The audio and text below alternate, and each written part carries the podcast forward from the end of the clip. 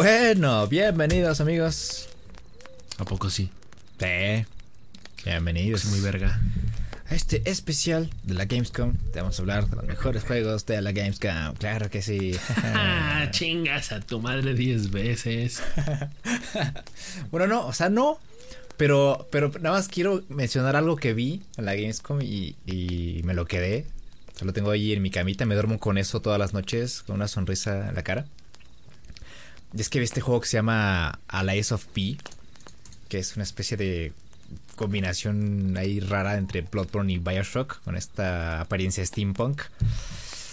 Y tengo muchas esperanzas en ese juego porque pues no ha habido ningún remake del, del Bloodborne, entonces ¿quién quita que pueda ser ahí un buen juego? Lo sé. Es el juego de Pinocho, ¿no? Ajá, está, o sea, o sea, te digo, es una combinación de Bloodborne, Bioshock inspirado en, en Pinocho. Sí, está bonito. Pero quién sabe. Pero quién sabe. Yo creo que va a estar ¿cómo mejor estás? que la película de Disney, ¿no? Pero para eso está. No para eso está Memito, ¿no? Con su película, igual en, en stop motion. Ah, del, sí. Del Pinocho. Sí, él, él sí va a ser la versión definitiva. Sí. Miénteme, Pinocho, miénteme. Pero bueno. H-Men, ¿cómo estás? ¿Qué has hecho? Buenas noches. ¿Qué pacho, Chemen? Buenas noches. Qué gusto saludarte. Qué linda está la mañana. Eh, no he hecho mucho, ¿eh? en que venga a saludarte. Ah, ok. Es que ya va a ser mi. Ah, ok. Ya es que ya va a ser Aquí mi va a ser tu cumpleaños. Sí, Sí, te es acordaste. referencia. Digo, que no se pierda la bonita costumbre de felicitarte todos los días de cualquier forma, pero el, el día de hoy ya, ya va a ser Sí. hasta la vuelta de la esquina. Ya apesta a ese men's birthday. Pero pues nada, no he, no he hecho mucho, men. Bueno, eh, a ver, si lo ponemos en perspectiva, teniendo en cuenta que ya tiene como dos años que no grabamos, pues sí he hecho un montón. Claro. Pero, pero claro, ahori- ahorita para acordarme de todo, eh, va, va a estar, va a estar complicado, ¿estás de acuerdo? A ver, haznos, haznos un resumen con los highlights de tu mes o casi mes. Pues no lo sé. Bueno, a ver, obviamente en, en términos de videojuegos, pues he estado jugando Stray. Eh, estoy, estoy jugando ahí el, el, el Michi Simulator, uno de los juegos que, que- más ilusión me hacía jugar este año. Desde que habíamos visto el avance el año pasado, eh, yo lo había, puesto ahí en, en- en mi lista de, de sí o sí. Y, pues se me hizo o se me está haciendo. eh, porque pues ya sabes, ¿no? Ya, ya sabes cómo es uno, entonces pues de pronto por, por más que lo intento, pues no, no, no- no es fácil acabarlo rápido. Eh, eh, es un juego para que supuestamente uno se lo pase en, en- en- en menos de unas 8 o 7 horas aproximadamente. E- e- ese fue el, tiempo que, por ejemplo, se hizo el, el Ponchito, uno de nuestros compañeros, uno de nuestros panas. Saludos al Ponchito. Yo ya, yo ya llevo un poquito más de 8 horas. Pero estamos hablando de 8 horas repartidas eh, justamente en, en un mes. O sea, si, si, si dijera son 8 horas eh, repartidas en dos días o tres, pues igual, ¿no? Pero creo que ya, ya, ya han sido mínimo unas 5 o 6 sesiones de juegos, y no es que hasta más. Obviamente e- e- eso ha dificultado un poquito el proceso de, de- de- de disfrute del propio juego. Porque cuando lo juegas a un ritmo tan pausado, cuando, cuando haces eh, tantas escalas para poder terminarte una historia que e- en esencia es bastante simple, pues obviamente le vas a terminar perdiendo un poco el hilo a las cosas y, y es ahí donde de pronto ya no disfrutas tanto. Claro. Pero de allá en fuera puedo decir que es un juego que está cumpliendo bastante mis expectativas, al menos con, lo, con, lo- con el tema de ser un gato. Eh, porque obviamente ese es como el principal atractivo del juego, ¿no? La- las mecánicas que giran en torno a, a la experiencia realista de ser un gato. Entrar a cualquier habitación y, y- y maullar nada más porque sí. Rasgar una pared, rasgar una puerta, rasgar una alfombra o hacer un- poquito de parkour. Este, o, o simple y sencillamente quedarte dormido, ¿no? Porque aparentemente por ahí hay, hay un, hay una recompensa. Si te quedas dormido durante una hora, de- desbloqueas esa recompensa o te dan un trofeo. Entonces, O sea, tienes que dejar el juego ahí en stand-by. sí, tal cual. Tal cual. Y, y fíjate, no, no, no lo veo tan difícil porque yo creo que e- es un juego que en, en distintas partes sí es bastante de, contemplación. Eh, justamente ah, cuando... Sí, porque por ejemplo, hay, una parte que me encanta. Eh, voy, a entrar. No, creo que se considere tanto como spoiler, porque pues no estoy contando nada de la historia como tal.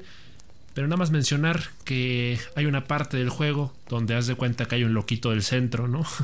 Ahí con su guitarra. Y, y, este güey, pues, eh, sabe tocar, pero no se sabe las canciones. Entonces tú vas y le consigues las partituras que están regadas por la ciudad. Cada vez que le llevas, mm. que le llevas una partitura, eh, la, toca la canción. Entonces, al lado de, este, de este chavo, de este vato, de este robot, hay una almohadita donde te puedes echar. Y pues ahí tranquilamente el güey se puede estar eh, tocando la canción durante una hora.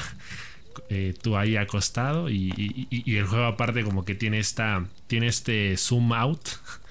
en cámara lenta eh, que, se queda así, ¿no? Hasta que lo quitas.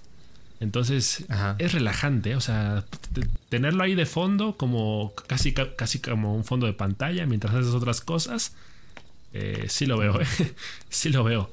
Hasta el momento no lo he hecho porque pues obviamente es un juego que eh, lo estoy jugando y me lo estoy pasando en directo, entonces pues tampoco es plan de, de, pronto dejar el directo así una hora, ¿verdad? Pero, claro. pero yo creo que tranquilamente fuera de directo sí es, sí es algo que haría. Eh, sobre todo me estoy dando cuenta que el, valor rejugable del propio juego está dado justamente por esos coleccionables que de pronto uno se salta o, no termina por conseguir. Yo, por ejemplo, me quedé. Me quedé un poquito frustrado porque de cierta forma sí estoy intentando eh, completar, o sea, conseguir todos los, los, coleccionables y desbloquear todos los recuerdos en, una primera jugada, en una primera partida. Eh, sí porque no, sé mucho de rejugar los juegos o de hacer una segunda run. Entonces, eh, ahorita como que estoy eh, apuntando hacia, ese objetivo de que en una sola run, en la, primera, conseguir todo. Y pues se me pasó una, este, por ahí hubo, hubo un nivel en el que se me pasó un recuerdo y me quedé así como, chale, o sea, nomás fue uno, uno como de 12. Sí, y con cualquier cosa, con un libro, con una película, con una serie. Si, vas a un ritmo muy reducido, vas perdiéndole el hilo a las cosas. Eh, hay cosas que. Hay detalles o conexiones que ya no encuentras porque pues, estás jugando cada tres días, cada cuatro días. Y la experiencia, obviamente, no es la misma. Exacto, ese pues, sí. Exacto. Así de huevos.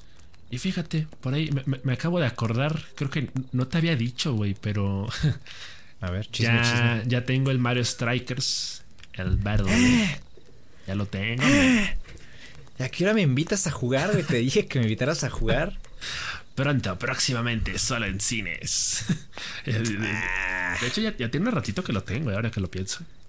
Y qué fake. qué fake que sos, Perruski. no, güey, pues es que ya ves cómo es uno, güey. hombre. Que la familia. Pues sí, no, es que nos cayó el feriado, nos cayó el, el Viva México y el Ajua, el Ayayay. Sí. Y el grito de Dolores por eh, la sopa de letechochis, pero pues. Sí, fíjate que han, habido muchas cositas, ¿eh? Por ahí que de pronto, pues han estado como, como trabas, ¿no? De que, de que no se puede, si no es una cosa es otra. Sí, si no nos enfermamos de COVID, este, pasan otras cosas, es el trabajo. Y por eso el podcast pues, se había quedado un poquito trabado, pero pues bueno. Sí, exacto, pero sí ya habrá que sacarlo, ¿eh? Habrá, habrá que jugarlo en estas en estos días. Hay que sacarle brillo.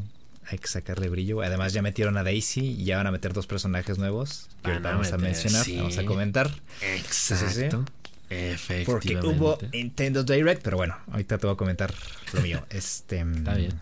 Eh, si te puedo comentar algo rapidito del Mario Strikers Battle League, eh, diría que a grandes rasgos mis primeras impresiones es que Em, e-, es un juego extremadamente divertido, muy rejugable, mm, que, se presta mucho para el vicio. Pero así como te digo una cosa, te digo otra. Yo, creo que eh, aquí pasa el, lo típico, ¿no? De que de pronto eh, e-, en tu mente un juego es lo mejor del mundo, porque así lo recuerdas, porque es así como lo concibes, por, por los recuerdos que te trae pero ya después, cuando los juegas, años después, mucho tiempo después, te das cuenta de que a lo mejor no eran la gran cosa, ¿no? Porque yo, recuerdo que cuando se anunció por primera vez el Mario Strikers Battle League, e, ese día que grabamos el podcast, yo vine aquí hypeadísimo, diciéndote, no manches, cómo lo quiero jugar, cómo lo espero, cómo lo ansío. Porque al final de cuentas... tal, tal cual, porque al final de cuentas habían pasado eh, más de 12, 13 años desde la última vez que lo había jugado. O sea, el, Mario Strikers, el de, el del GameCube. Yo el, de la Wii no lo jugué. Entonces, eh, había pasado muchísimo tiempo desde la última vez que lo había jugado. Y yo me acordaba de ese juego y decía, no, güey, es que era el mejor juego del mundo, estaba súper chingón, estaba súper divertido, lo jugaba durante horas con mi hermano. Entonces, eh, pues yo lo compré, lo jugué, el, el Battle League y sí me pareció muy divertido, pero no te voy a mentir que después de unas que te gustan dos horas, me aburrió un poquito. Me aburrió un poquito. Es que ¿Mande? Es que yo creo que ese es para jugarlo con amigos, ¿no? Sí. esos juegos que, que, son muy buenos, pero si no los juegas con alguien, no sirve. Son como los juegos de mesa. O sea, esos juegos son como los juegos de mesa que en los que te puedes sentar, puedes abrir la caja, puedes ver tus piezas, pero si no hay nadie, no puedes jugar con nadie, no te puedes divertir y la experiencia no es la misma, porque no, están hechos para justamente para compartirlo con alguien o para competir, no sé. Sí, y, yo justamente diría que yo creo que ese es el gran defecto de ese, juego en particular. Y, de muchos juegos de ese estilo, ¿no? Eh, pero en, particular el Mario, el Mario Strikers Battle League diría que sí depende mucho de lo que es la experiencia colectiva sí depende mucho de lo que dices, de jugar con amigos. Yo, por eso incluso hasta te mencioné, ¿no? Que muy probablemente este juego iba a ser eh, el parteaguas, iba a ser el detonante para que yo me animara a pagar la suscripción al Nintendo Switch Online, porque me hacía mucha ilusión jugarlo en línea. Eh, tanto en el modo eh, este, en contra de otros jugadores, como este nuevo modo que agregaron de los equipos por temporadas y toda esa cosa cosa que no he hecho, por cierto. Eh, pero pero sí, sí, me pasa que de pronto es un juego que siento que va mucho al desperdicio si no tienes con quién jugarlo. Eh, o sea, ahorita ya tiene como dos semanas que no lo juego. Entonces, eh, está ahí guardando polvo. Y, y, lo peor de todo es que hablamos prácticamente de toda una colección junto al Smash, el Ultimate, el Mario Kart, porque son juegos que igual tengo ahí, pero pero yo sé que si no juego con amigos, pues no es la misma cosa, no es, no es divertido, como que no, no me motivo a, a, completar los retos, a desbloquear los trofeos, a conseguir más este, cosméticos, como que son cosas que digo, ¿para qué las quiero si son solo para mí? Entonces, eh, eh, eso es un poco lo que les pasa. Son juegos divertidos, pero como no ofrecen mucho, como son una mecánica o sea, tienen mecánicas simples. O sea, de hecho, e, e, en este caso en particular, el Mario Strikers Battle League no se complica la, vida. Porque literalmente solo tiene dos modos de juego. O sea, en, lo que es el, multijugador local, solo tiene dos modos de juego. Que son los partidos normales y, las copas, los torneos. Pero es lo mismo. en, esencia es lo mismo. Y ya, no tiene más modos de juego. No se complica porque no los necesita. no necesita que hayan más modos de juego. El, juego sabe hacia qué público va dirigido, sabe lo que ofrece y sabe lo que la gente quiere de él. Pero al final del día, si me lo vendes a mí, que pues eh, yo no tengo otros amigos que tengan Nintendo Switch, que tengan el Mario Strikers Battle, League, pues, eh. pues chale, ¿no? ¿Para qué? Sí.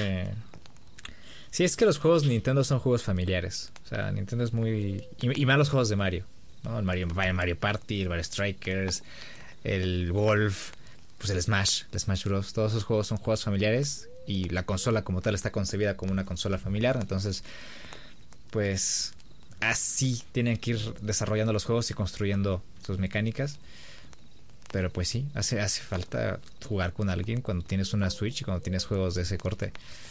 Entonces por eso te dije que me invitaras, güey, y no me invitaste. Entonces estás pagando eh, tu traición, güey.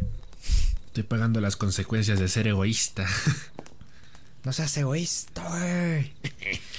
una disculpa, una disculpa. Ah, pues sí, sí, yo creo que yo creo que sí a la próxima, a la próxima sí los invito, men, porque si no pues son juegos caros. son, juegos caros y para tenerlos ahí sin, sin moverse. Sí, no, hay que sacarle juguito. Eh, y, justamente, ya, ya de pilón, ya te prometo que ya me voy a callar. Eh, no, no, dale, dale, dale. Fíjate que apenas el. ¿Qué día fue?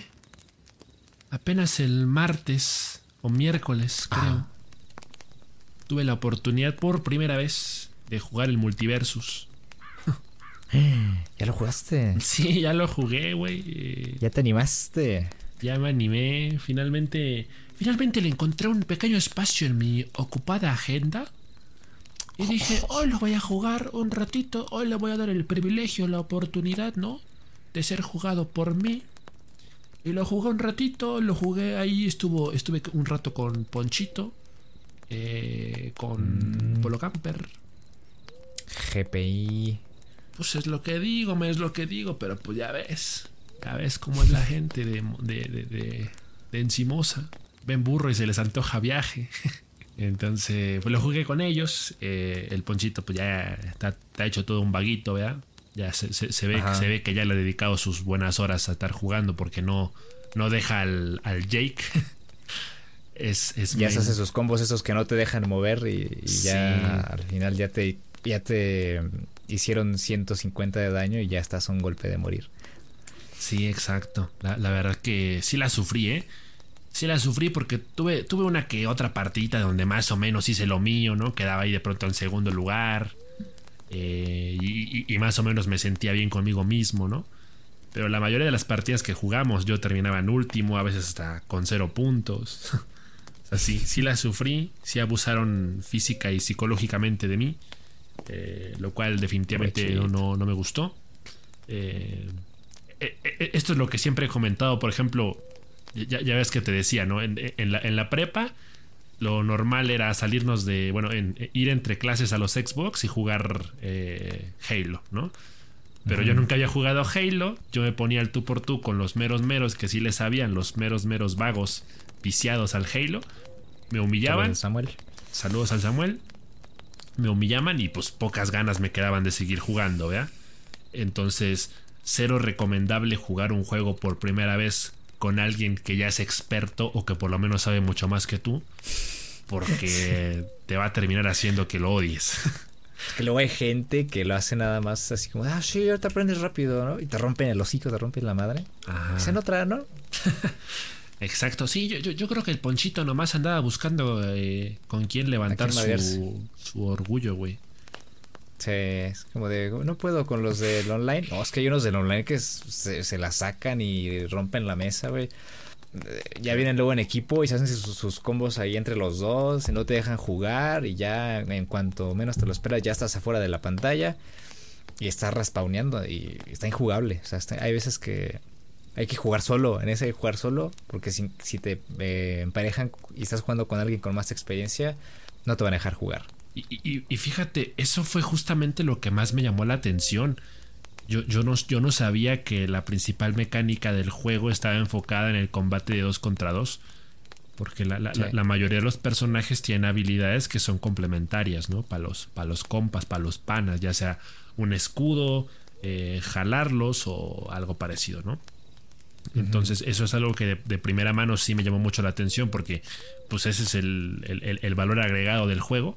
Ese es su factor diferencial eh, en comparación, por ejemplo, a un, a un Smash o a un este. ¿Cómo se llama este? El Brawlhalla. El Brawlhalla. Pero no, sé si me encanta, eh, no, sé si me gusta. Eh, estoy muy indeciso mm. todavía sobre si me gusta o no el hecho de que el juego esté enfocado en, peleas dos contra dos. yo soy más de uno contra uno o bueno, todos contra todos. Ustedes tres contra mí solo. Exacto, güey. Exacto, justo así. Es, que yo estoy hecho a chingadazos. Yo aprendí así, a ver, a, puño limpio. Tú que hiciste en el barrio, güey, ahí con, con el Rivera, güey. Sales al Rivera, güey. Hijo de su puta madre. Que te soltaba cachetadas y te voyabas con la paleta. Hijo de su puta madre. Este, no, no, pero regresando, regresando al punto del, del multiversus. Este, no, sí, está divertido, está divertido, pero pero sí hay, hay que aprenderlo. Hay, que aprender las mecánicas del juego. O sea, sí. yo sí voy a necesitar darme mi tiempo. Es decir, si planeo seguirlo jugando, porque de por sí hoy en día no es como que sol, sol, sol, ¿cómo se dice? Sol, solamos. Sí, solamos, ¿no? De, de, de... qué? ¿Cómo que solamos? o sea, de soler, de, de, yo solía suele. jugar. Ajá, exacto. Sí. ¿No solamos? ¿Se dice así? ¿Es correcto? No solemos. ¿No solemos? ¿Pero qué quieres decir? Bueno. bueno, no hacíamos, ¿no? El, punto, es que.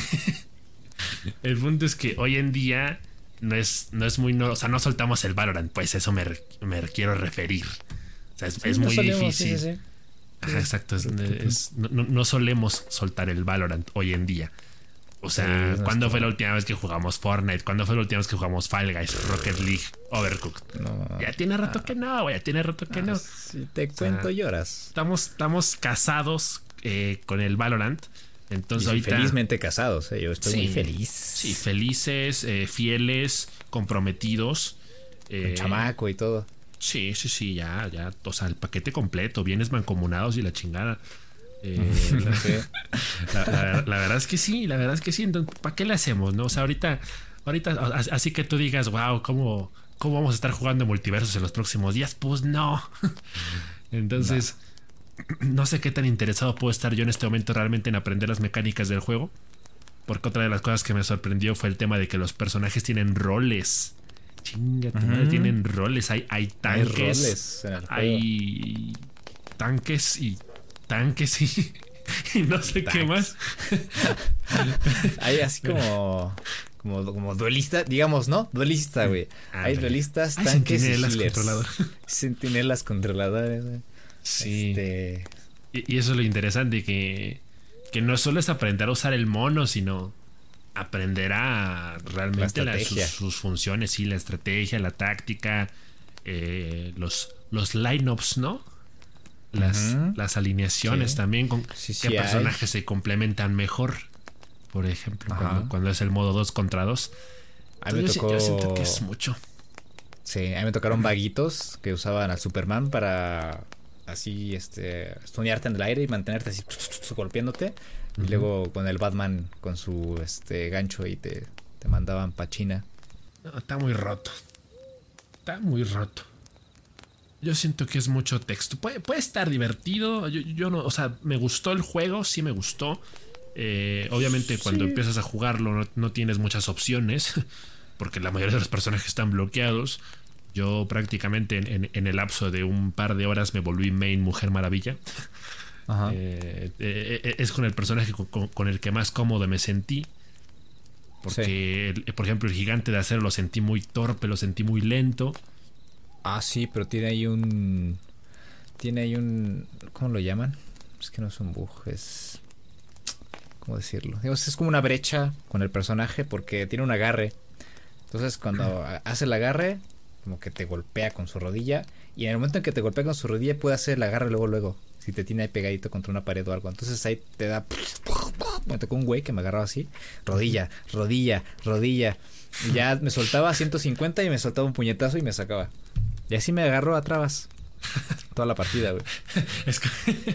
Es, es, como el meme de, del güey este de los padrinos mágicos.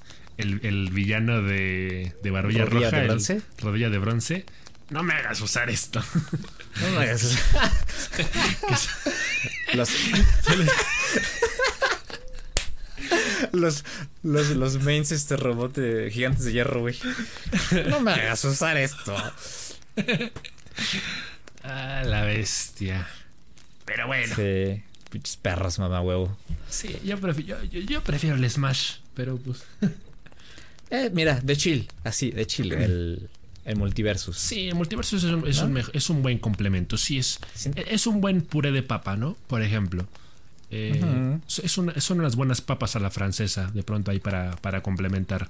Yo creo que sí, a lo mejor podríamos decir que en escenarios ideales lo, ideal sería, lo, lo, inmejorable sería que cada quien tuviera su, su Switch, que tuviéramos el Switch Online y que cada quien tuviera el Smash Bros. Pero a falta de eso, un multiversus de vez en cuando para cotorrear de chill, está bien. Y en otras noticias, Me tocó enterrar una paloma apenas. Ah, sí, cierto. Esa, esa fue mi semana. Palomino. El don Palomino. Sí, estaba yo aquí en mi casa de tranquis. Y mamá venía entrando aquí a la, casa. Y me dice. Y, escuché un grito. Que pensó que era una rata primero. O sea, ya pensó que era una rata. Porque no, no volaba. Entonces, este. Escuchó eso. Y ya yo salí. Y dice: Hay una paloma aquí, no, no se mueve, no vuela. Entonces, este, que la veo y está así como cabeceando, como queriendo dormirse, como que cerraba los ojitos. Y pues al principio dije, pues a estar cansadita, luego así como que emigra, no sé, o, no, durmió, no sé. Porque estoy investigando luego, y las palomas tienen un periodo de, de dormir de 11 horas, o dormir 11 horas. eh, dije, estar cansada, exhausta, soleada, no ha comido, no sé. Entonces le puse agüita, le puse avena. Eh, no picaba, no hacía nada. A veces le acercaba el agüita y no se movía. Entonces cuando, es cuando dije, chin, puede que esté enferma, puede que esté muy vieja o que se veía así como grisecita. Pueden ver la foto de la paloma y, es, fotos de la paloma viva y muerta en el, Twitter de, la hoguera. En el Twitter de, la hoguera lo pueden ver. Pero sí. Y ya después un, a un rato mi mamá me dijo, híjole, hijo, ya se murió. ¿Qué crees que ya se murió? Se asomó por la ventana y estaba ahí ya tirada así. Ya se veía, estaba muerta. Y pues ya me tocó cavar. Tuve que cavar ahí un hoyito de un metro en mi patio. Eh, fue a comprar cal, ya le eché y la enterré. Y se fue con honores esa paloma. Héroe. Héroe nacional, como Héroe nacional. Juan Escutia. Sí, sí. Pudo estar aquí, puedo estar así afuera de mi casa y un gato se la pudo haber comido o lo pudieron haber atropellado. Eh, y pues murió tranquila en mi patio. Sí, estoy de acuerdo. Eh, no, no pudo haber escogido mejor lugar para irse a morir que tu Exacto. Yo me acuerdo que en la, en la, prepa, güey, ¿te acuerdas de Samuel? El Sami. Sí.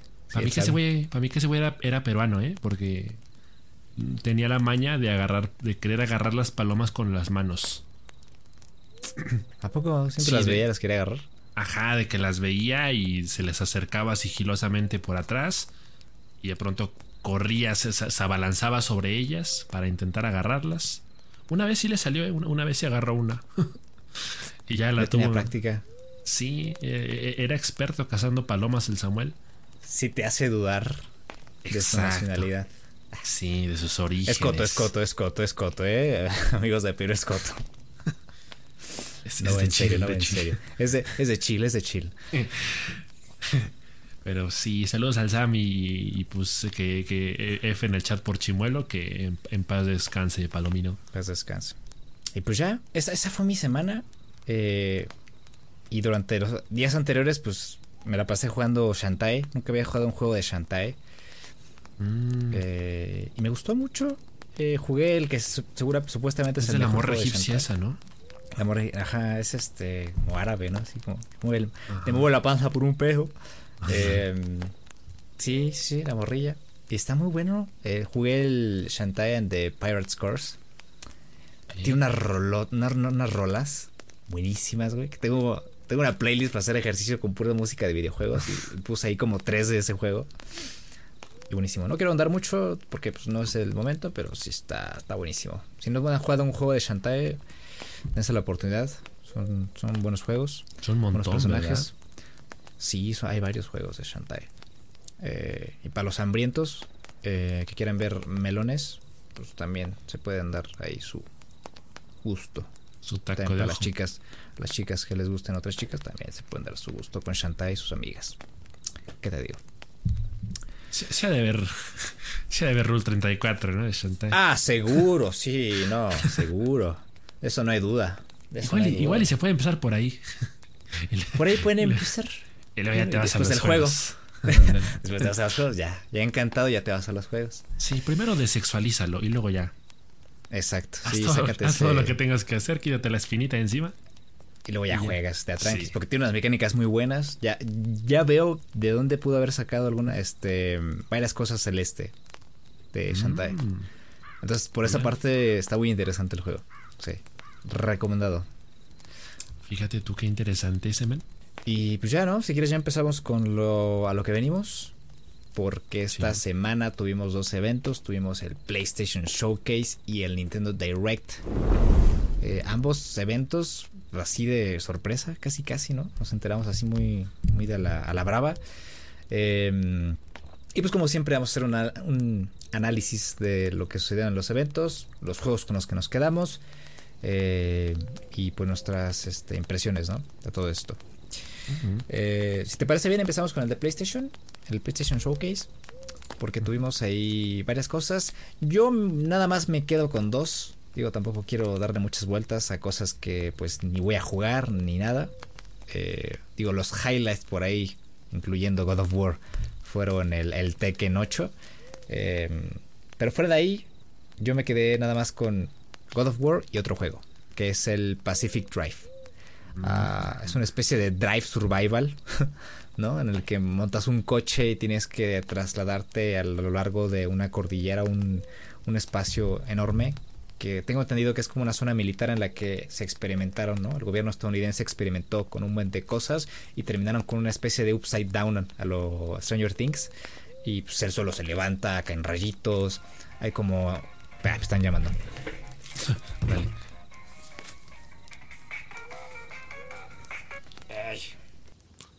saludos, Esteban, saludos. ya. y me llamaron por teléfono. Pero te decía, sí, es una especie de upside down que en rayitos hay como este obstáculos. Entonces, el chiste del juego es ir, ir mejorando tu coche. Yo esperaría que haya una, una, especie de, de, arco argumental, una historia, ¿no? Eh, un desarrollo de personaje, quizás. Porque como que por ahí infieren que el coche tiene vida. Como que por ahí se infiere que el coche tiene vida y ahí hay una, una historia. Entonces, si tiene una historia ahí medio curiosa, eh, añadida al sistema de juego de un eh, Drive Survival, si se le puede llamar así, me gusta mucho el Pacific Drive. Sí, sí, estoy, de acuerdo contigo. De hecho, yo también me lo apunté. Fue para mí también de los que más destacaron, porque es, un concepto novedoso. Eh, eso hay que decirlo porque yo, creo que, por ejemplo, lo que son tanto el Nintendo Direct como lo que fue también el PlayStation Showcase, yo creo que de pronto se pueden resumir en, apenas un par de, términos y, aplican para casi cualquiera, para casi cualquier evento de este tipo. Eh, porque suelen, suelen repetir la, fórmula muy, eh, muy constantemente. Digo, de, entrada, ambos eventos me gustan porque son concisos, a lo que van, no son eventos demasiado largos, son eventos en los que tenemos puro tráiler y ya. Eh, e, eso se agradece, en algunos casos también de pronto hay gameplay. Entonces, eso me gusta, pero, por ejemplo, el Nintendo Direct a grandes rasgos es casi siempre eh, Farming Simulators y ya está. y en sí, conté como tres clones de Stardew Valley. Ajá. Y, en, y pero este el State of Play pues no canta nada mal las rancheras porque casi siempre son juegos sobre la dinastía japonesa, sobre la época feudal, ah. casi siempre son juegos de samurai. Entonces como que son fórmulas que se repiten constantemente. Y fíjate, es curioso porque eh, en cualquiera de los dos casos, eh, de cualquier forma, siempre hay al menos uno o dos jueguitos que de pronto uno dice, eh, igual y sí, igual está chido, ¿eh? Igual y a, pesar de que sea la misma fórmula o la premisa de siempre, algo puede que tenga este juego que, lo haga mejor que el promedio. Entonces, eh, juegos como Pacific Drive dan gusto de ver porque se salen de lo convencional, porque hacen uso de, una mecánica novedosa.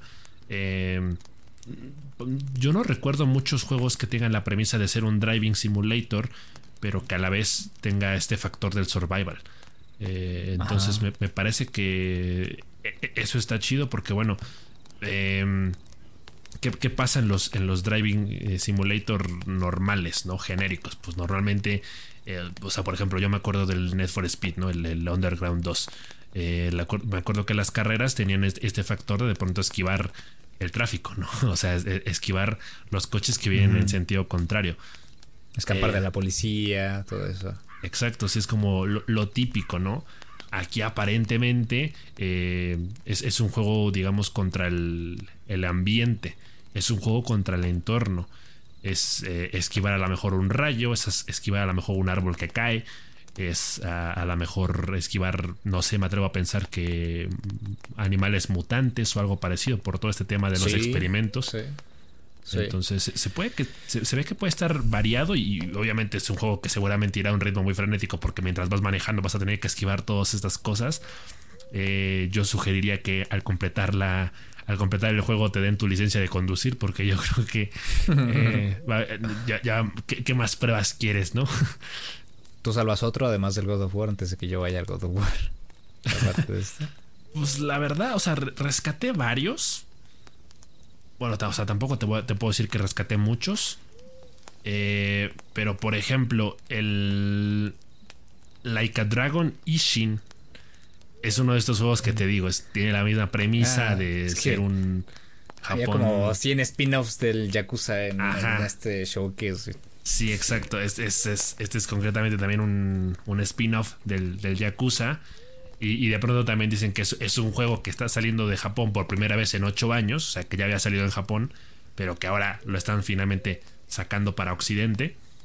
Y pues nada, o sea, es, un juego viejo, es un juego, estamos hablando de que 2014. Sí. Por ahí. 2014. Ajá, entonces, em, pues es un juego que ahora está hecho en Engine 4, Engine 4. Sí. Eh, con las mecánicas de antes. Eh, simplemente tiene un motor gráfico nuevo. Pero pues no se ve mal. o sea, eh, ¿Es en el que eh, tiene la, el trabuco y la espada? Creo, que sí, güey. Así a lo Bloodborne. Ajá. Sí, exacto. Sí, tiene un espadón enorme. Ajá. Entonces de pronto lo vi y dije, mira, esto ya lo he visto antes. Pero la realidad es que no importa cuántas veces lo, lo vea, la realidad es que pues no he jugado muchos juegos de ese estilo. O sea, e, es, satisfactorio el combate. Sí, o sea, yo, no me puedo eh, poner exigente con un género del que realmente prácticamente no conozco nada. O sea, yo, yo, yo te puedo decir, ah, es que eso lo he visto miles de veces. Sí, pero no he jugado ninguno. Por un lugar tienes que empezar, ¿no? Exacto, entonces por eso lo anoté. Porque dije, eh, a lo mejor este puede ser mi, mi, primer paso, ¿no? Eh, va a tardar un poquito en llegar. Llega hasta febrero del 2023. Pero, eh, digo ya, ¿qué son?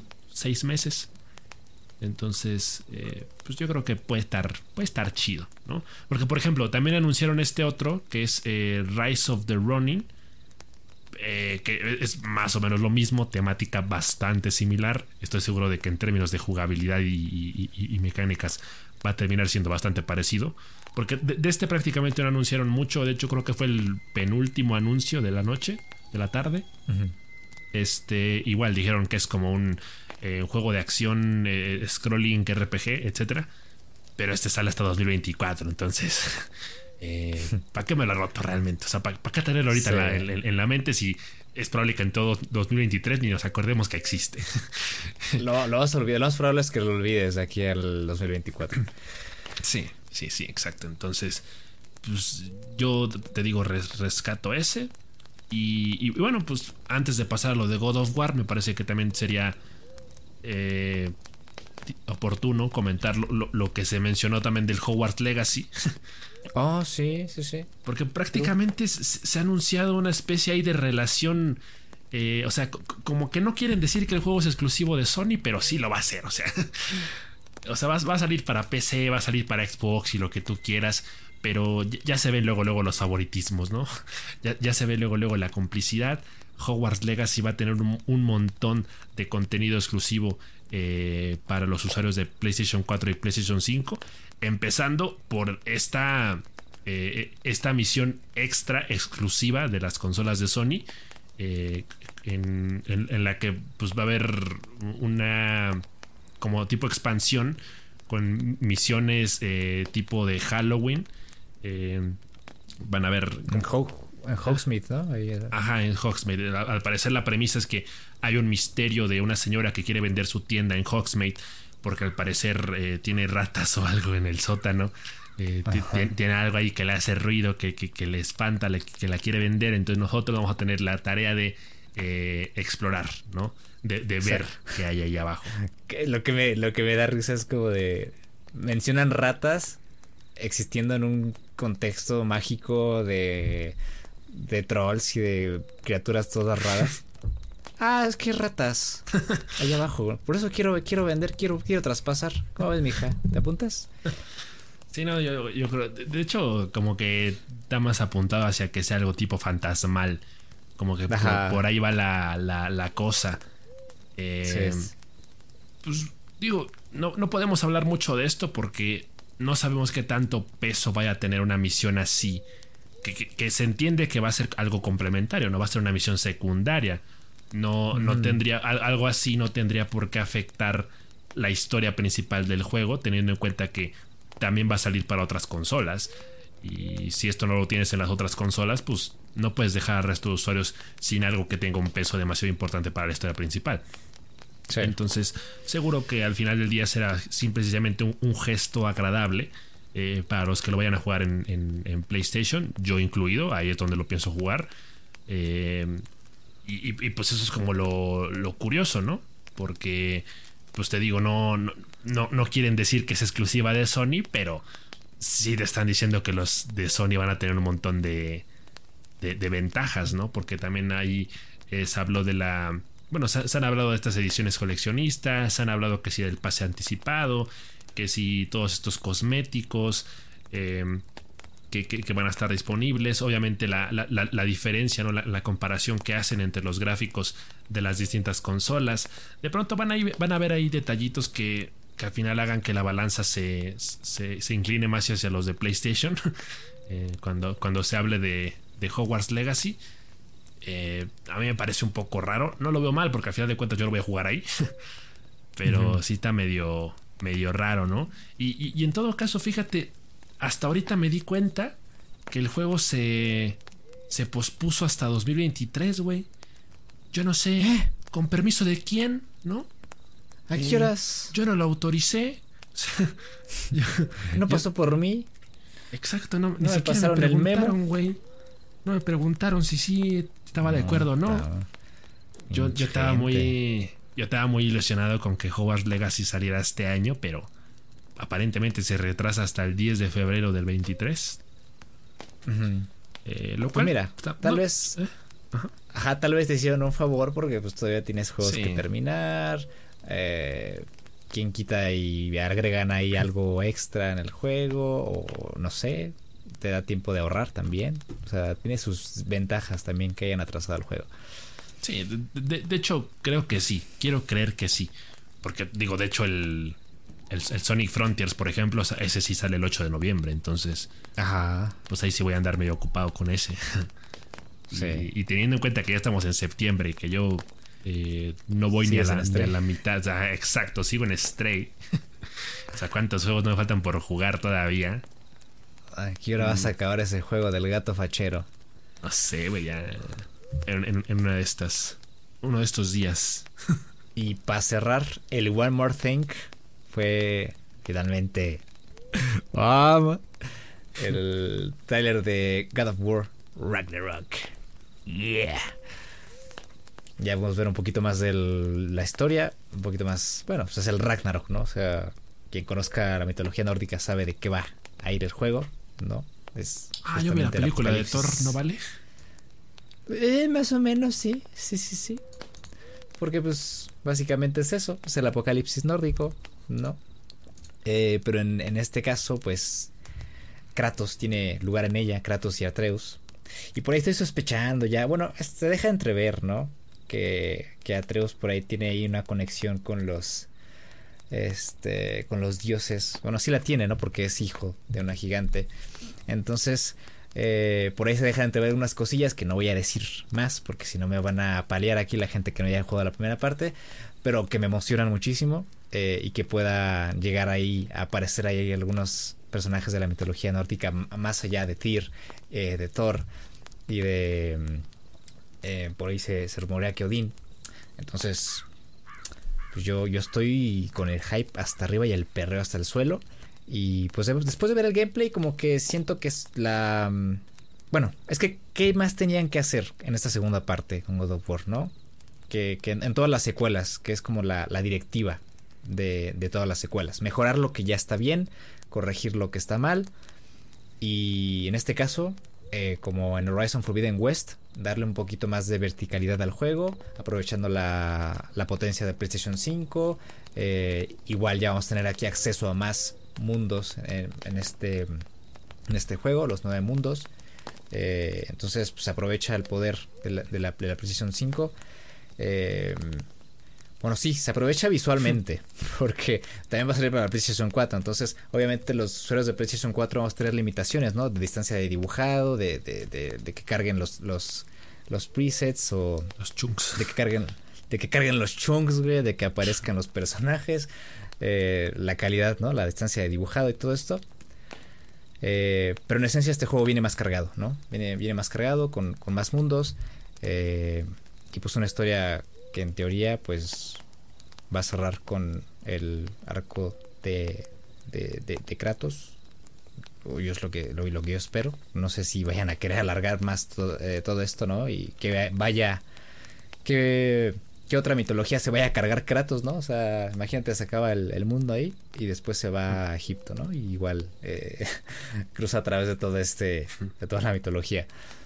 Se va a hacer como Pero los Assassin's Creed, güey. Que va, va, a haber un Thor, digo, un Thor, pendejo, un God of War por cada región, güey, por cada. Ajá. Luego, es que de hecho, el God of War lo tenían originalmente planeado para que Kratos estuviera en Egipto, me parece. Tenían planeado así. Mm.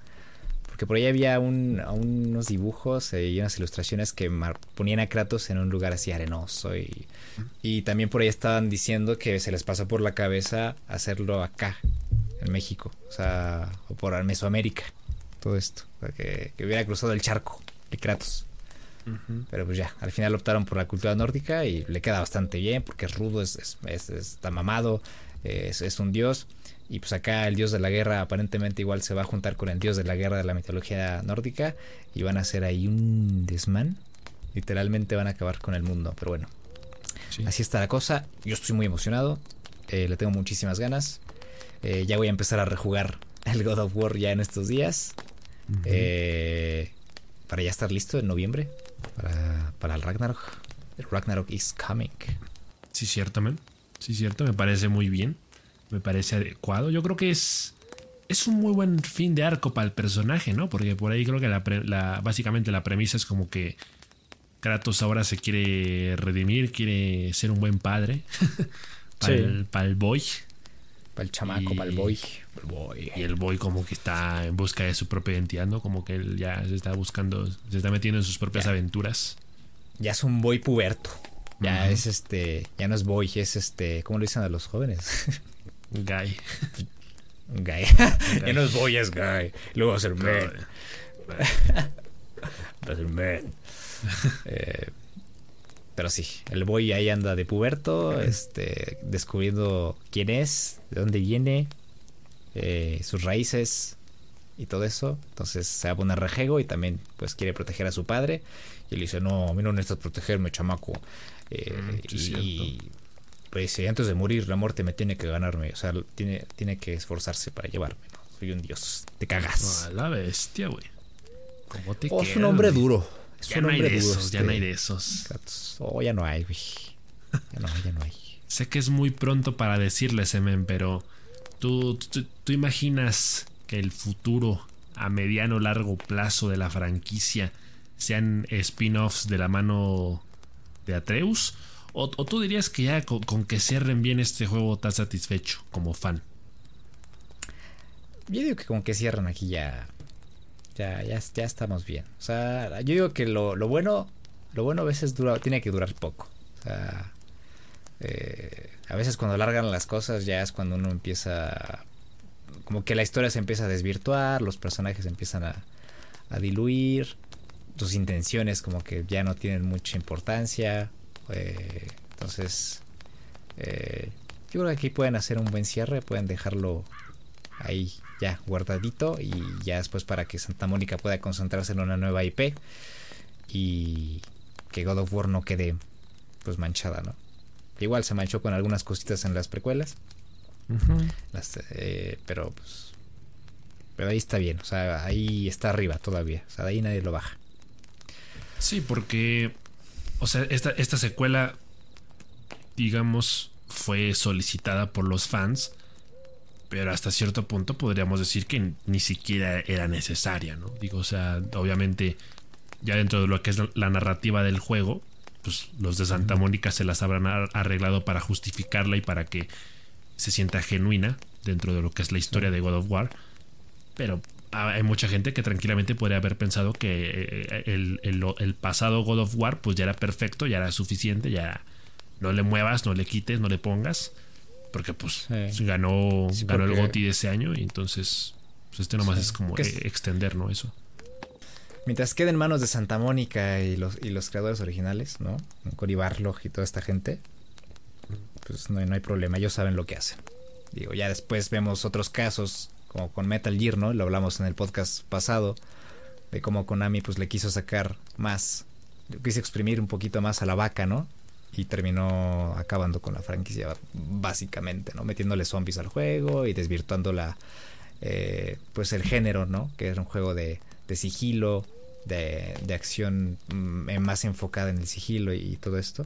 Y pues quisieron hacer un juego frontal de disparos con zombies y mira lo que les pasó, todos los odian y, y se quedaron ahí como la como el perro de las dos tortas, güey. Sí, mejor mejor morir siendo un héroe en vez de vivir lo suficiente como para convertirte en villano, ¿no? Exacto. Buenísima esa cosa que dijiste. Gracias. Y pues ya no, de aquí nos pasamos al Nintendo Direct. Que igual no sé si, si, si hubo tanta cosa. Fue un Nintendo Direct muy japonés, hay que decirlo. Fue muy japonés, demasiado japonés diría yo. Pero sí hay cositas que se podían rescatar, ¿no? O sea, de, inicio, pues hubo tres ports por ahí. O cuatro, me parece. Tuvimos Sifu para Switch, eh, Resident Evil para Switch y It Takes Two para Switch, si no mal recuerdo. Eh, lo di tú, yo lo veo buenísimo. Ese juego debería ser jugado hasta en la calculadora. Debería eh, ser como Doom, ¿no? Lo puedes poner ahí en cualquier lado y la gente lo pueda jugar. Porque es un juegazo. Lo experimentamos hace, pues ya hace, hace un rato. Eh, lo disfrutamos muchísimo. Fue el primer juego que jugamos en el año, ¿no? Sí. Eh, Takes Two. por ahí van a tener igual el podcast de nuestra reseña de It Takes Two. Una gozadera. Eh, y ya después por ahí pues tuvimos ahí unos destellos. Tuvimos también Legend of Zelda Tears of the Kingdom. Eh, pero antes de eso, pues yo rescataría el, por ejemplo, el, la expansión del Nintendo Switch Sports de golf.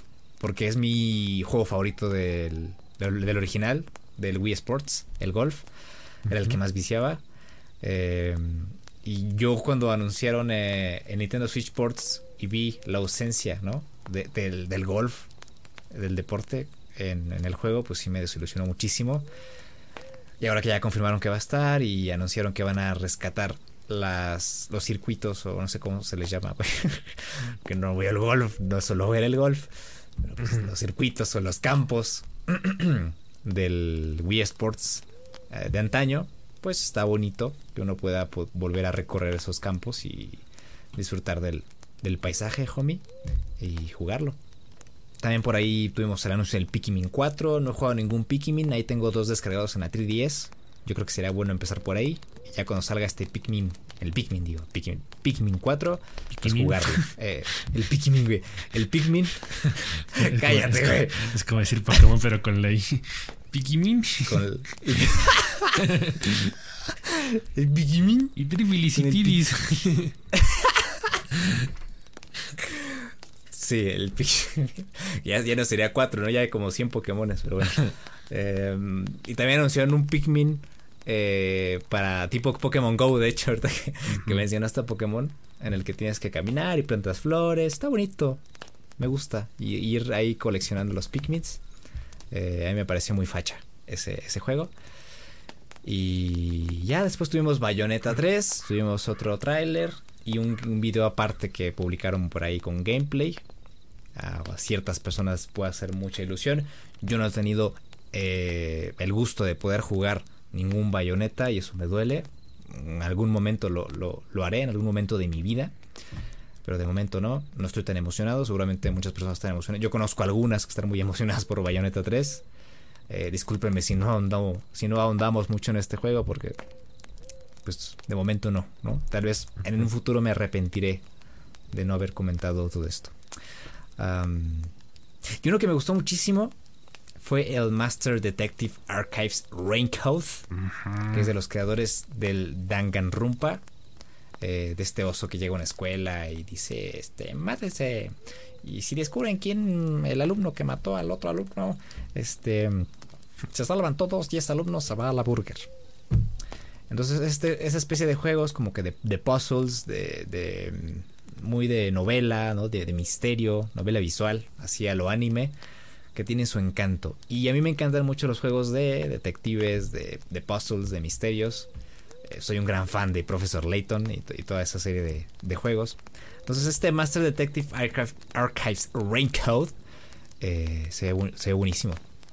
Me gustó mucho eh, el concepto, ¿no? De ir acompañado de un Shinigami a lo Death Note y ir descubriendo los misterios que tienen los casos con los que nos vamos encontrando.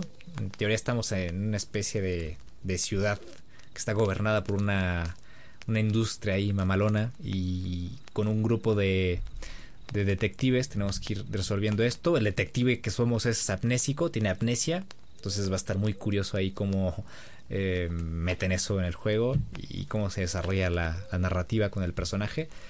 Eh, y pues yo creo que sería una buena forma de ir descubriendo los juegos de este desarrollador y después pasarme también al, ¿por qué no? Al Danganronpa y, y darle. Pero yo creo que por, por, aquí yo creo, yo creo que por aquí entro a, conocer los juegos de estas, de estas personas.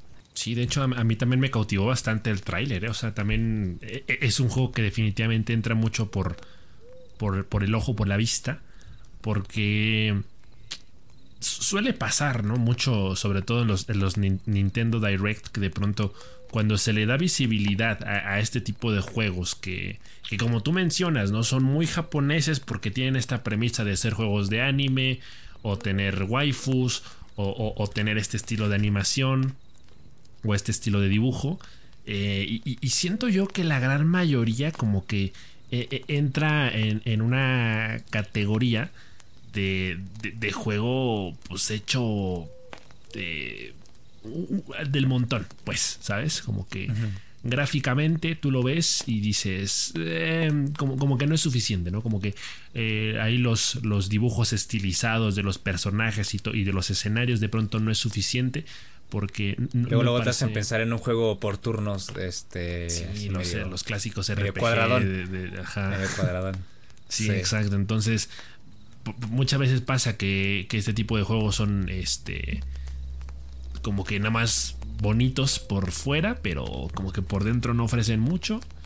Y, y parece que este este raincoat puede ser la excepción porque pues tampoco es como que tenga la animación más fluida del mundo verdad Tampoco es, como algo que tú veas y digas, no manches, este es el tipo de juegos que esperaba ver en 2022. Porque yo creo que este es tranquilamente un juego que te podías haber encontrado en, no sé, 2012 o incluso antes. Eh, pero aún así no está mal. Eh, no está mal, la premisa es interesante. Eh, mencionan mucho esta parte de, que la toma de decisiones, tratándose de un juego de, de detectives, va a contar muchísimo. Y eso es lo que me gusta, ¿no? Porque eso es lo que platicábamos hace, hace tiempo, ¿no? Cuando hablábamos del, del pollito policía. Eh, sí. que, de pronto hay juegos que son de, carácter de detectivesco, pero que de pronto lo, dentro de lo que es la intuición y la deducción, pues no hay nada porque es lineal. Entonces de nada sirve que uno haga sus conjeturas, que uno investigue, si al final de cuentas el juego te va marcando el camino por el cual ir. O sea, ¿cuál es tu papel ahí como investigador si realmente no afectas la historia? Entonces, eh, e, e, este juego que, de entrada te dice que las decisiones que tú tomes van a alterar el rumbo de la historia, pues ya, o sea, me parece que tiene todas las de ganar eh, tratándose de un juego de, detectives. Y pues no voy a mentir que de pronto el factor ahí de que la, de que la Shinigami eh, sea un personaje muy vistoso, muy, muy estético, es algo que de pronto también me, causa mucha intriga y digo, oye, e, esto sí, esto sí me, interesa. Muy aesthetic. No son los clásicos shinigamis del Death Note, así todos este, amorfos y feos. Es una shinigami así waifu. Exacto. Mamadísima. Entonces, ya sabrán, ¿no? ya sabrán. y pues ya eso es lo que yo rescato antes de que pasemos a The Legend of Zelda. Eh, no sé tú con qué, con qué te hayas quedado de este Nintendo Direct. Mm, pues mira, yo, yo rescato otras tres cositas, las comento así nomás de rápido. Ah, no, bueno, son cuatro. son cuatro cositas las que, las que rescato así de rápido. La primera eh, fue este juego que imagino también que es port. Bueno, no, sé si sea port o bueno, ah, no sé, estoy seguro, no estoy seguro de que sea exactamente. Pero imagino que será un juego multiplataforma, o sea, porque es un juego multijugador. Eh, el Odd Ballers que oh, sí. de, pronto es como un juego tipo dodgeball, pero la premisa es que es prácticamente un, un, hitting party game en el que hay que agarrar objetos y aventárselos a, los rivales para sacarlos del mapa, para sacarlos del entorno. Eh, entonces es, un, es un party game, es un juego multijugador eh, que de pronto siento yo que encaja bastante bien con la estética de lo que es la Nintendo Switch y se ve divertidísimo. se, ve muy divertido. Yo no sé si de pronto. Pásame a mí, party. Ajá, exacto. Yo, no sé si de pronto este juego a lo mejor saldrá en algún momento también para la PlayStation 4 o PC. Capaz que hasta ya está, ya está anunciado y yo ni en cuenta. Pero. Puede ser. Pero sí me veo jugándolo. Lo, vi el trailer y me pareció muy divertido. Em, sí, está curioso. Por otro lado, eh, eh, en este tema, ¿no? Que te decía de, de los juegos que tienen premisas predecibles porque es más de lo mismo, porque siempre lo anuncio, porque nunca puede faltar. dentro de lo que son, dentro de lo que es la amplia gama de los Farming Simulator que los Nintendo Direct eh, nunca se quedan sin ellos. Debo admitir que me llamó la atención el Story of Seasons. Eh, ah, ¿Cómo se llama? Story of Seasons, A Wonderful Life. Eh, esta aparentemente es como una secuela o remake del juego que originalmente salió para la GameCube en 2003. Eh, y bueno, pues no, no tiene nada de raro, no tiene nada diferente. De, hecho, al principio ya lo estaba descartando. ¿eh? Estaba viendo el tráiler y, estaba convencido de que no me había gustado porque de pronto el diseño de los personajes me parecía demasiado redondo dije, e, e, esto es demasiado tipo chibi, ¿no? O sea, e, estos personajes están sacados de Polly Pocket, pensé. Entonces, como que yo, ya me estaba dando, o sea, yo, ya estaba fuera, ¿no? De, de, este Story of Seasons. Pero de pronto hubo una parte donde, donde se vio como un güey estaba bañando una vaca. y dije, oye, está chido eso. Y, y, luego también al parecer hay una mecánica del transcurso del tiempo en el que el personaje va envejeciendo, e, e, empieza a tener arrugas. Eh, y aparentemente también, no sé por qué, no sé a qué viene todo esto, pero mencionaron que hay una mecánica eh, en la que, de acuerdo a cómo tú críes a tu hijo, porque el personaje principal tiene un hijo, dijeron, según como lo vayas criando, es la carrera que tu hijo va a elegir en el futuro. Ajá. Así lo dijeron tal cual. Y, ahí como que me engancharon. Dije, ah, chinga, pues, ¿qué tipo de. No voy a, no voy a estudiar comunicación, el chamaco. hay, que, hay, que, hay que alejarlo, güey, de, la tentación. sí, ¿no? que sea ingeniero agrario este, en sistemas. Ahí, pues, dale sus reglazos con una, un rábano, no sé. Sí, güey, no, vaya a ser TikToker al rato. Entonces, nomás mencionaron eso y dije, y, me, quedé muy intrigado porque, porque te pones a pensar y dices, a ah, chinga, pues, ¿qué tipo de mecánicas hay en un juego así? ¿Qué tipo de decisiones tomas para que tu hijo eh, opte por una carrera o por otra? Entonces, eso me interesa y eso aunado al, al, transcurso de los años, o sea, de que es un juego en el que el tiempo tras, eh, transcurre como tal. Eh, pues lo anoté, o sea, lo, tengo en mis consideraciones. Eh, y Qué por eso porque yo lo descarté por, por, por andar pensando otras cosas, mira. no, sí, habría que echarle un ojo, ¿eh? Porque pues es, un juego viejo, o sea, es un juego que también para cuando salga habrán pasado 20 años desde, la última entrega. Entonces, habrá que ver que, que, también ha envejecido el concepto, ¿no? Seguramente habrá mucha gente que, lo espera, o sea, que, en algún momento lo jugó para la GameCube. No, que y este, "Oye, esta sí". clase de juegos siempre tienen su público. Son juegos de nicho, pero son juegos que se venden bien, al final de cuentas. Digo, no es como que sean los juegos más vendidos y vendan millones y millones de copias, pero venden bien y recuperan su, su ganancia. Sí, sí, exacto. A- alguien habrá de jugarlos. Por, por algo existen. Sí. Em, otro juego que también anoté. Ah, pues el Kirby's Return to Dreamland Deluxe. Mm. Em, es un Ese juego que. es- Ese era del Wii, ¿no? Viene del Wii. Ajá, sí, aparentemente es un juego que ya había salido antes. Y, y- y fíjate que me llamó la atención por una cosa. Eh, tú y yo jugamos el, Dir, el Kirby. tú, y- tú y yo jugamos el Kirby's Forgotten Land, ¿cierto? Sí. Y, y dentro de nuestra reseña, eh, si no mal recuerdo, comentábamos que de pronto sí se sentía un poco rara la salida de, de Kirby de lo convencional. ¿no? Verlo en mundo abierto, en 3D, eh, como que fue un poquito raro porque se notó que había muchas cosas que no estaban pulidas. Se notó que había muchas mecánicas que estaban copiadas de otros juegos como el Mario Odyssey. Y que el juego tenía lo suyo, tenía su encanto, pero que al final del día tampoco era la gran cosa.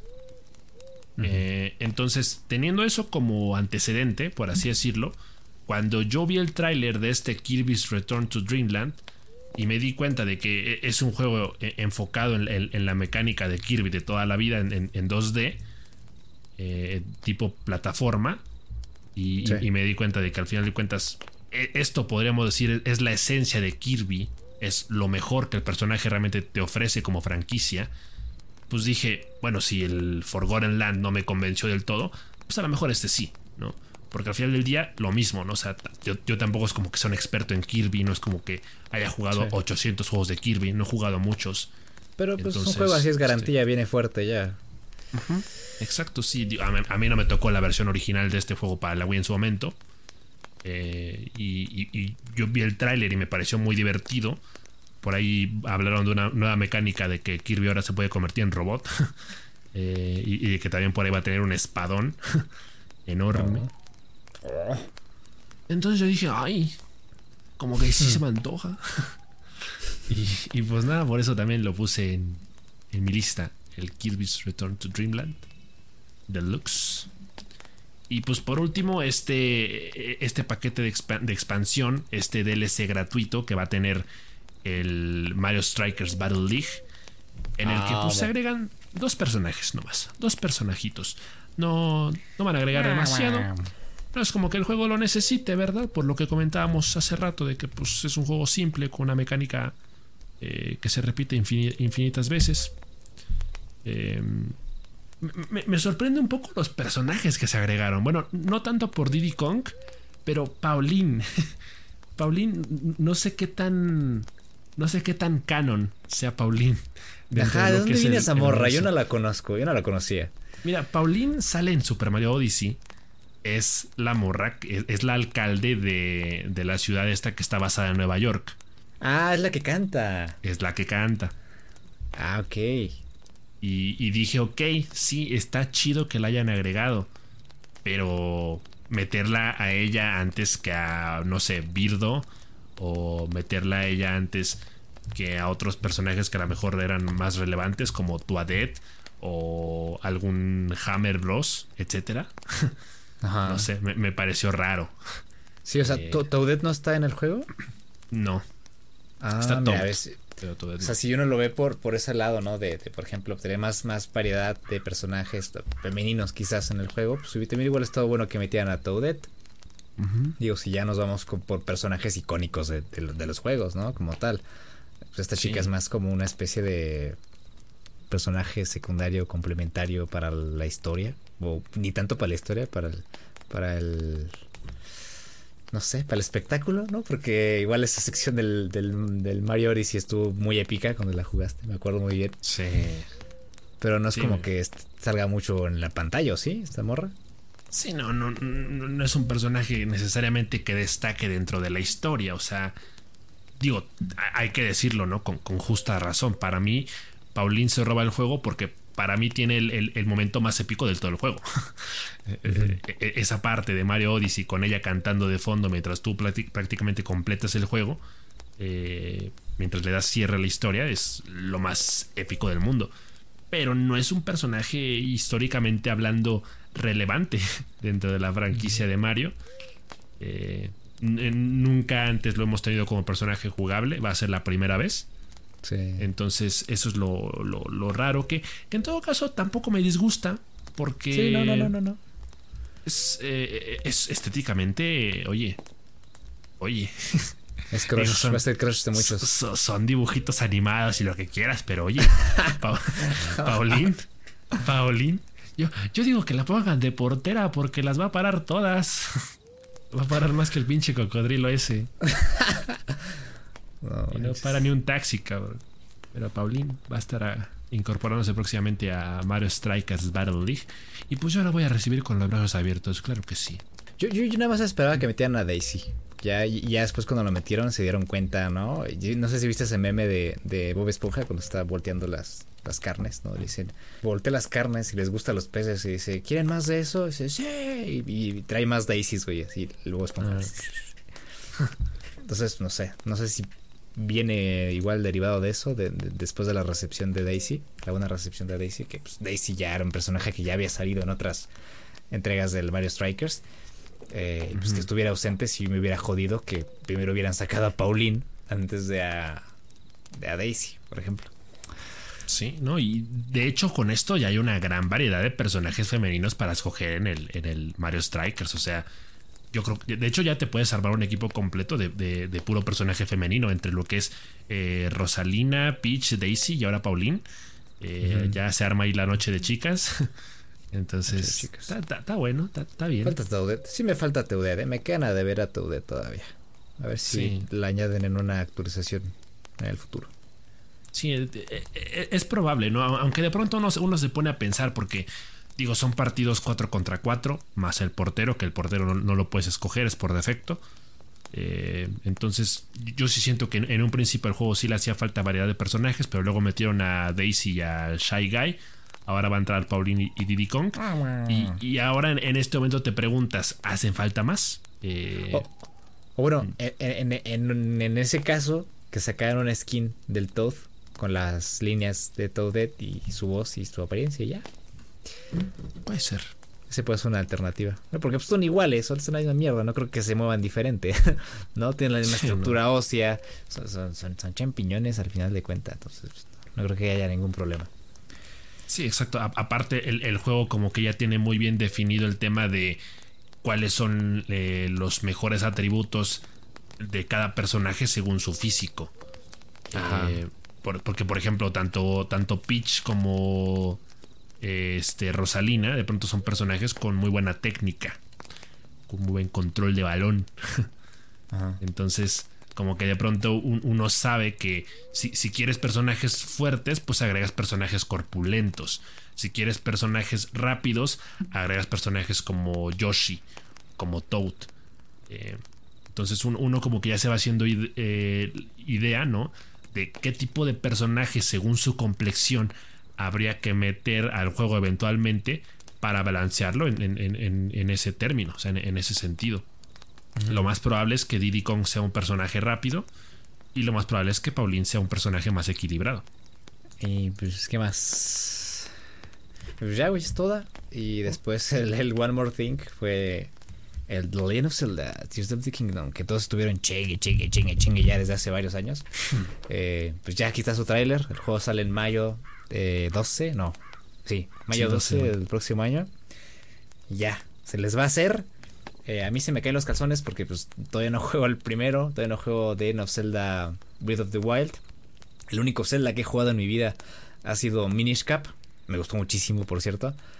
Eh, pero pues no tengo una Switch. Aquí el único que puede gozar de esos privilegios es mi amigo aquí presente. pero pues creo que de momento tampoco lo has, lo has jugado.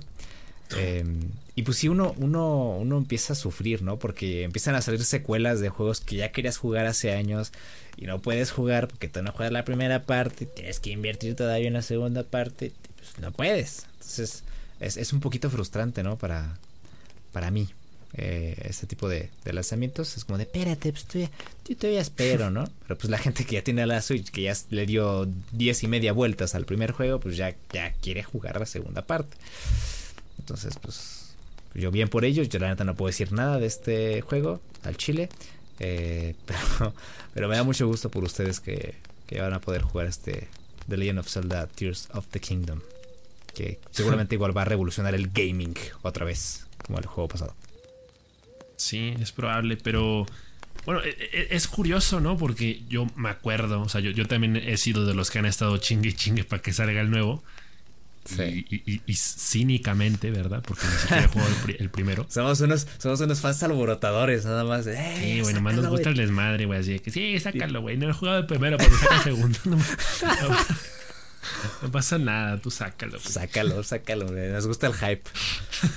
sí, nos gusta sumarnos al, al, a la causa, ¿no? Nos gusta sentirnos parte de ese.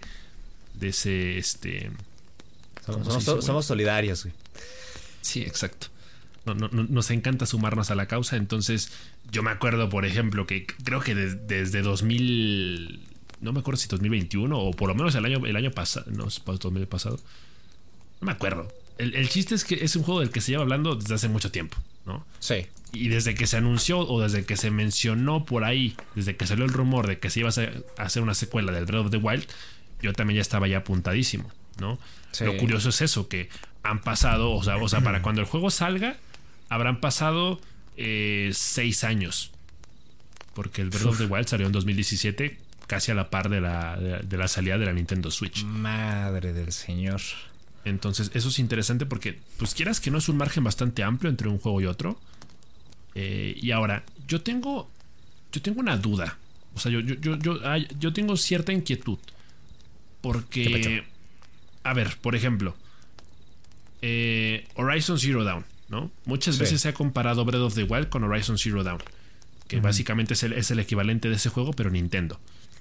Eh, entonces, ¿qué pasó con, Horizon este, Zero Dawn? Es un juego que igual salió en 2017, salió para la PlayStation 4, eh, pasan por ahí 4 o 5 años, sale la secuela que fue Forbidden West, pero sale para PlayStation 5. Es un juego que fue pensado para consolas de nueva generación. Entonces hubo muchos cambios, hubo muchas mejoras en, términos de gráficos, eh, mecánicas, físicas, etcétera porque al final de cuentas el, primer juego ya era lo suficientemente bueno, el segundo juego lo único que tenía que hacer era profundizar en las cosas que se habían hecho bien, ¿no? Punto. ¿Qué pasa con Breath of the Wild y ahora la secuela Tears of the Kingdom? Eh, son juegos que van a salir exactamente para la misma consola. No, no hay un cambio ahí generacional. Bueno, en el sentido de, que, que. Forbidden West igual fue intergeneracional también. Sí, fue, fue intergeneracional, pero al final de cuentas también fue pensado para PlayStation 5 en el sentido de que hubo muchas cosas que se optimizaron y se pudieron hacer mejor gracias a los avances tecnológicos. Sí, se aprovechó mucho, sí. Saca mucho jugo a la Play 5. Exacto, o sea, eh, estoy de acuerdo que son juegos que al final de cuentas, o sea, tanto, la, tanto el primer juego como la secuela los puedes jugar para la, para la misma consola si eres usuario de PlayStation 4, como fue tu caso. Sí. Pero sí estamos hablando de que hay muchas cosas que sí se aprovecharon dentro de lo que fue el cambio generacional. Y, pues los resultados ahí están, ¿no? Hablan por sí solos en, términos de, estas cosas que te menciono, ¿no? De, las, de los gráficos principalmente y un poquito las mecánicas. Entonces, a, mí, a mí me, produce mucha intriga eh, eh, este tema con, The Legend of Zelda porque son juegos, insisto, en, los que existe un margen, existe una separación de seis años, pero al final de cuentas son juegos pensados exactamente para las mismas consolas. Eh, digo que en todo caso Breath of the Wild en su momento también fue un juego, fue un juego intergeneracional porque salió para la Wii U y luego para la Switch. Pero aún así, no puedo evitar preguntarme qué cosas se agregan a un, a un Tears of the Kingdom cuando aplica exactamente el mismo caso que con Horizon Zero Dawn, ¿no? Que es, tienes un primer juego que fue muy bueno como fue Breath of the Wild. En, en la secuela lo único que tienes que hacer es profundizar en las cosas que hiciste bien y ya está. o sea, eh, yo, creo, que... hablamos más de una expansión de la historia más que del, propio juego en sí. Sí, porque Nintendo históricamente ha sido una empresa que ha, apostado más por eh, pensar mucho, mucho, mucho sus mecánicas y el gameplay, el gameplay, ¿no? Más allá de las de los visuales, ¿no? Lo hemos visto en todas sus consolas. Y también eso les ayuda a abaratar sus productos y poder venderse mejor. Y es por eso que, la mayoría de personas tienen por lo menos una consola Nintendo en su casa. O sea, o tienes un 3DS, o tienes un Wii, o tuviste una GameCube, eh, o tuviste una Switch, ¿no? Una Switch Lite, en el caso, ¿no? O sea, eh, imagínate, sea, la, eh, el genio que tiene, ¿no? Como para que una persona juegue la secuela de Breath of the Wild en una Switch Lite, que no te cuesta más de 5 mil pesos, ¿no? Entonces, eh, pues yo creo que el, el, reto está justamente en las matemáticas y en la programación y en saber qué tipo de mecánicas y gameplay es mejor para una secuela del primer juego, ¿no? De, Breath of the Wild. Entonces, eh, aquí esta gente es eh, experta en planificar, es experta en traer nuevas ideas, ideas frescas y más con una serie tan legendaria y tan grande como The Legend of Zelda, ¿no? Que a veces muchos pueden tener sus opiniones, yo igual tengo ahí mi opinión por ahí eh, de, la saga, pero nadie puede negar que es una saga que aporta mucho justamente en la evolución y en la creación de nuevos, nuevas mecánicas y sistemas de juego que son de impacto y que sacuden a todos en la industria del, videojuego. O sea, ¿qué pasó con, con Breath of the Wild? ¿Cuántas veces no se comparó con Breath of the Wild mm, eh, con otros juegos, no? Que igual hay, hay, cositas que igual puedes tú decir, o sea, sí, Breath of the Wild, pero tampoco tanto Breath of the Wild, ¿me entiendes? Como de tampoco te mames. Eh, sí. Está, mejor el Genshin. está mejor el Genshin. o sea, no, pero pero sí, o sea, hay gente que sí se la revive con el, con el Breath of the Wild y la compara con Dios. Y hay gente que más aterrizada como nosotros que pues sabemos que tampoco es la gran cosa. Pero la verdad es que la saga históricamente ha aportado mucho a los videojuegos. Entonces yo lo que espero de esta secuela es que aporte cosas nuevas, cosas frescas a ese tipo de juegos y más que nada al mundo abierto, que eso es lo que aportó mucho la, la primera parte. Sí, sí. De hecho, muchas muchas personas y muchas desarrolladoras aprendieron mucho a partir de, de, eso. De hecho, creo que Breath of the Wild fue concretamente el juego que abrió el camino para Nintendo a animarse a hacer otros juegos eh, de sus franquicias de siempre, pero eh, eh, adaptadas ¿no? a, lo que es ah, tal cual el, mundo abierto, como el propio Mario Odyssey, luego el Ya jugaste dos tú. Por sí. sí. exacto. Entonces ah, el, habrá que ver ajá, el, el Pokémon, el Legends Arceus. No hay duda de que es un buen juego, el Breath of the Wild. Yo sencillamente tengo un par de ahí de, dudas de qué tanto puede mejorar o aportar la secuela. Sé que muchísima gente lo espera eh, con muchas ansias. Es un juego para el que todavía hay que esperar un poquito hasta mediados del próximo año. Entonces, eh, seguramente la espera habrá valido la pena. Ahora sí ya no dije la bravo, Bravo. Hija de su pinche madre. Hay TikTok de eso, ¿eh? Hay TikTok. de eso. Vayan al TikTok de Loguera, Loguera barra baja en TikTok. Síganos. Ah, huevo, claro que sí. Y, pues y pues ya, ¿no? Seguramente la gente eh, estará complacida, estará contenta, estará a gusto, ¿no? Como bebé con mamila cuando les entreguen el Tears of the Kingdom. Eh, y ojalá en algún momento yo poder unirme a ellos cuando me les haya puesto al corriente habiendo jugado eventualmente el Breath of the Wild. Ponte a hacer la tarea.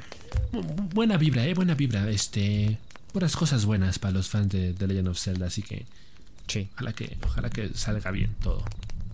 Yo creo que eso sería todo por esta noche. Ya igual nos alargamos un poco. Pero bueno, tuvimos eh, cositas que comentar. Hubo telita, la comentamos.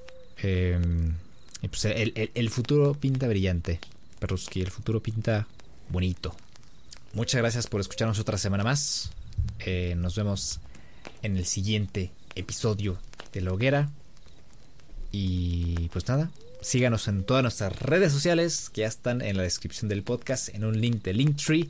Y si no, ya saben, en Twitter, Hoguera Podcast 1, en TikTok, La Hoguera-bajo el servidor de Discord también está en ese link en la descripción en Linktree.